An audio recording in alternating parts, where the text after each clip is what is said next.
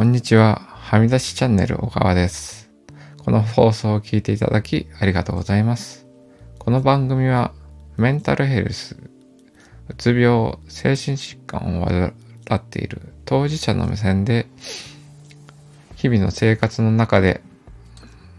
経験してきた中で役立つ情報とか日々の生活の中で感じた出来事を情報として発信していく番組です。で、今日はですね、あの、まあ、第3回っていうところなんですけど、あのー僕、僕自体はですね、あの、交通事故被害者でもありまして、で、ちょっと数日前、まあ、正確にはですね、今の収録から、ちょっと3日間前かな。2023年の10月の1日にですね、あの、関連するお世話になった交通事故被害者団体の集いっていうのがありまして、で、まあ正確にはですね、その団体名というのは MTBI 仲間の会っていうのが、の秋の会っていう催しが行われました。で、まあそこはですね、僕自体の体験で言うとですね、こう約7年前に交通事故に遭った時に、そのね、あの、その時に、あの、フォローしてもらってとか、あの、専門的な知識を教えてもらったりだとか、まあ、そうですね、その当時、ああとまあ、スカイプかな。あの、長い電話でね、あの、電話相談をしてもらったりだとか、あと専門的なお医者さんの、ね、検査ができるお医者さんの紹介だとか、あとはね、うんと、あと、その関連する弁護士さんとかね、社労士さんとの橋渡しとか、そういうことをやってられる、まあ代表の方がいて、で、その人も、あの、交通事故被害者の当事者で、もう当事者の立場で、うーんとそうですね、自分以外の、ね、方も、うんと、うん、フォロー、ね、していただいてる方がいるんですけど、で、そうですね、で、久々、うんと、結局ですね、僕もその7年前フォローしていただいて、で、そういう当事者同士で集まろうというか、ね、集まる会っていうのを何回か、はい、参加はしていました。でその後ですね、あの、コロナウイルスとか、コロナ禍になったりだとか、あと、単純にね、その主催されてる、ね、方の、あの、まあ話を聞いてると、そのね、痛みを和らげるための、うんと、装置を交換したりだとか、あとね、一旦調子を崩されて、あの、まあ、その方もなんか、離婚があったりだとか、まあ、あの、最近はね、再婚されて、ちょっと幸せそうな雰囲気を実際にあったらしたんですけど、まあそういう紆余曲折あって、なかなか、あの、集いを、またね、そういう集いを開催するっていうところに、なね、パワーが必要だったと思うんですけど、あの、その中ですね、もう昔、その、の、そういう団体をやってる中で、あの、ホームページを作ってくれてる方がいまして、まあ、その時はね、その当事者の集いの中で、まあ、その人だけはまあ健常さというか、分かってる中で、そのホームページを作ってる人ですよっていう、ね、紹介を受けながらそういう会に出てたんですけど、その方が今年になって、あの、交通事故に遭われてしまったという、あの、話を聞いて、で、まあ半年ぐらいかかったってるのかな。ちょっと正確な日にちはね、その、あれなんですけど、で、あの、再度その方を、まあね、励ましたいという話もあったので、あの、それこそ本当にコロナが明けて初のその、うん、秋の集いっていうのが開催される流れになって、まあ僕もそういう話を聞いて、うん、久々に参加するために、あの、僕はまあ、住んでるとこが愛知なんですけど、その会自体はね、大阪で行われまして、うん、まあそこに、あの、参加しました。で、そうですね、あの、やっぱりですね、あの、当事者同士の集いっていうのはね、ものすごく貴重だったりしますし、あの、まあ、僕自体は、あの、交通事故の裁判というか法廷闘争みたいなのもあるんですけど、まあ、そういうのが一旦一段落ついたタイプなんですけどね。まあ、今絶賛戦われてるというか、あの、それこそ、あのね、被害に遭われて、で、そこに関する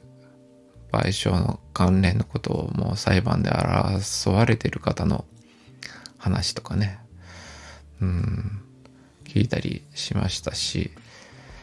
あと僕よりですね、あの、もっと昔に事故に遭われてた方、その方はね、隣に座ってた方なんですけど、まあ、12年前って言われてたかな。うん。そういう過去にお世話になってた方が、あとまあ遠方で言うとそのね、その方が、まあ、東京から 駆けつけるっていうような、そういうバーもある方いまして、で、その方はですね、まあその方の話題をするとちょっとあの、あれなんですけど、あの、交通事故によって視覚障害というか、特に左目と言われてたんですけど、まあ視力が弱くなる、失うっていう状況の中で、で、うん、僕はその会に参加して隣に座ったのもありまして、で、ちょっとその会についてから、まあお酒をね、飲みたいという飲む方だけでね、あの、お酒を買いに行こうという話になりまして、あの、その資格、ね、障害を持ってる方のね、あの、手を携えながら お酒に買いに行ったり、で、そこの会で戻ってお話ししたりっていうこともありまして、で、そうですね、そういう、うん、まあね、そういう方の話とか、うん、それこそそうですね、あの、久々に、あの、交通事故当時のことを思い出すじゃないですけど、ね、そういう当事者あるあるじゃないですけどね。あの、わかる人にはわかる話題というかね。まあ、ね、そういうのが触れ合いとしてありました。うん。で、まあ非常に、ね、やっぱ嬉しかったなと思いましたね。で、まあなかなかね、その、うーん、まあその回を紹介すると、まあ MTBI 仲間の会という回です。まあ、まあ、ホームページとかも先ほど言ったようにあるので、まあ、この放送のね、リンク、あの、概要欄とかにリンクを貼ろうと思いますし、で、一応ですね、あの、関連する、あの、書籍なんかもね、あの、比較的620円で、あの、比較的お求めやすい本が、岩波ブックレットっていうところから、その MTBI に関わる情報が載ってる書籍もあるので、まあその情報も概要欄にね、リンクを貼っときたいと思います。で、まあ MTBI っていうのはね、まあ口で説明すると、まあもう僕も当事者なんでね、うまいこと説明できるかどうかっていうのは、まあ、のしっかりした情報は、あの本とかね、見てもらった方が正しいんですけど、あまあ、じゃあ僕自体の経験というか交通事故の状況からまあ経験して話すとですね、あの、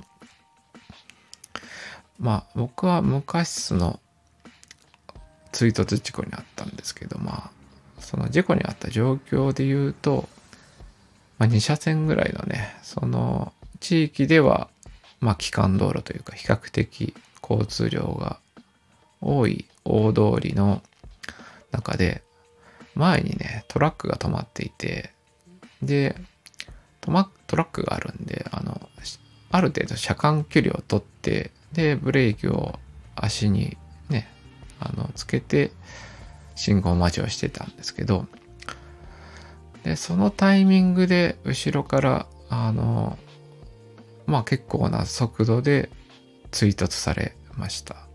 で追突された瞬間にあの前のねあのトラックが近づいてくるっていうのがになりますんでそこでグッとブレーキを踏むという行動になってで首自体はその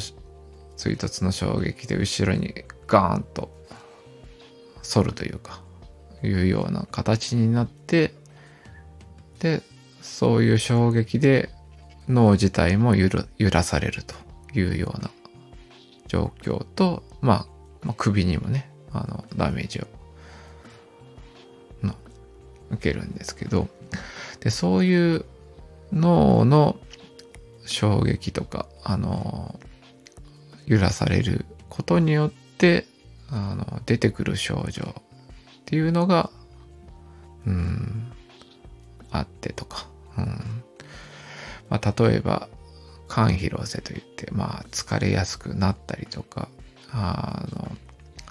あとね性格が変わるというかね怒りやすくなるんですよね。急に怒れてしまうみたいな。うん。っていうとか。あと目で言うとねあの光がに過敏になって例えば車のあのライトが目に入るとものすごく疲れるとか。まあそういういろいろな症状が出るんですけど。でその MTBI まあ軽度外傷性脳脳損傷っていうののまあ英語英語で言うと MTBI という略になるんですがそうですね。そういう症状がありましてまあそういうのがあるんですけどそれをなかなかねあの一般的な病院である CT とか MRI で画像検査しても、まあ、異常が見つからないっていうのが、うん、あって、で、逆に、あの、最近その医療のね、施設というか、あの、検査の、あのね、新技術とかいうとこも、まあ、例えば大学病院で研究してるみたいな、そういう研究機関では、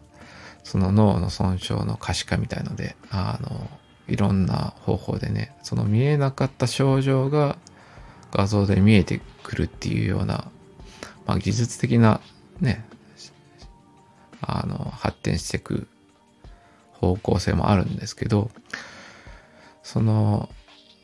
単純にその脳の損傷が見えないという診断結果だと、まあ、あの、交通事故の裁判というか、その損害賠償に関わるところだと、あの、反映されなくて、で、まあ単純にですね、被害者の目線で言うと、まあ、交通事故の前後でものすごく、あの、本当人生が変わっちゃうというか、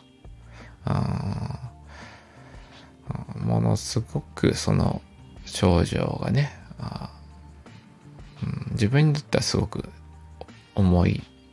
うん、ダメージ、ハンディキャップを背負うんだけれども、それがなかなか、あの、損害賠償、損害賠償っていう観点だと反映されにくいというか、うん、まあそういう世界がありまして。で、うん、まあそうですね。絶賛そういうのをね、あの、周知してというか、そういう情報をシェアして、うん、うん、そういうものがね、あの、事故に遭われた当事者の中で助けになればなというような、うん、形で、とかね、国に、一時期はね、その国とか、まあ、国会議員さんに陳述してみたいなことはね、あの、動かす活動を、その、ね、あの、MTBI 仲間の会に、ね、会としてはやってる、そういう活動をしていたり、と、とかはしていますと。で、そうですね、あの、うん。まあ、僕も、拙い、ね、今のこの情報がね、どれだけ伝わるかちょっとわかんないんですけど、まあ、少なくともね、今、今今、交通事故に遭われて当事者になった方で、で、どこに情報があるんだろうとか、そういったも、うん、方で困ってる方もいると思うんでね。うん。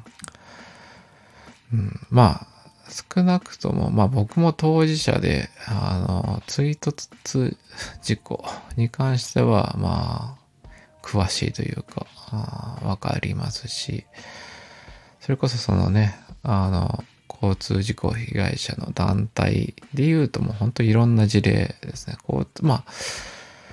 代表的なのが交通事故になるんですけど、その、軽度外傷性脳損傷に関しては、まあ、単純にね、上から物が降ってきて頭をぶつけただとか、あとね、アメフトのね、まあ、スポーツの中でその、頭を打ってとかね、あの、まあ、まあ、ボクサー、ボクシングとかね、そういうので頭を打ってとか。まあ、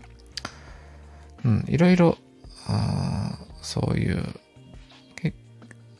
あのね、そういうふうになる要因っていうのはあるんですけど、うん、そうですね。今今、そういう状況になって、うん、困ってる方のね、に、うん、まあ必要な情報が行きたわればいいなとは思います。うん、そうですね。で、そうですね。で、まあちょっと今取り留めのない話も結構してるかどうなんですかね。まあちょっとわかんないんですけど。そうですね。まあ、久々にその代表の方に会った印象だと、まあ僕自身はちょっと明るくなったねと言われたのは、ちょっと印象的でしたね。うん、あ、そうなんだと思って自分じゃ気づかなく部分で。まあそうですね。僕も7年だよな。まあ、その事故に遭ってから経ったのでね。うん、まあ少し落ち着いたのかなというか、いうところもありますし。うん、うん、そうですね。で、僕としてはね、まあ、一旦こういう音声コンテンツをね、スタンド FM で、まあ、録音して発信してるんですけどね。その実際に参加された方にもちょっとこの感想を届けたいですし、まあ、あとそうですね、あの、この、ね、秋の催しをやるためにね、陰ながらというか、とまあ、お料理の面でとかね、場所の面でフォローしていただいてるね、あの、藤本キッチンさんのね、あの、ね、藤本シェフさんにも、あの、感謝したいですし、まあ、会を開催していただいた、主催していただいた土屋さんにも、ね、感謝したいと思います。今日はね、結構話も長くなってしまったので、今日の今回の放送は以上にしたいと思います。この放送聞いてくださりありがとうございました。別の放送で、会えることを楽しみにしています。それでは。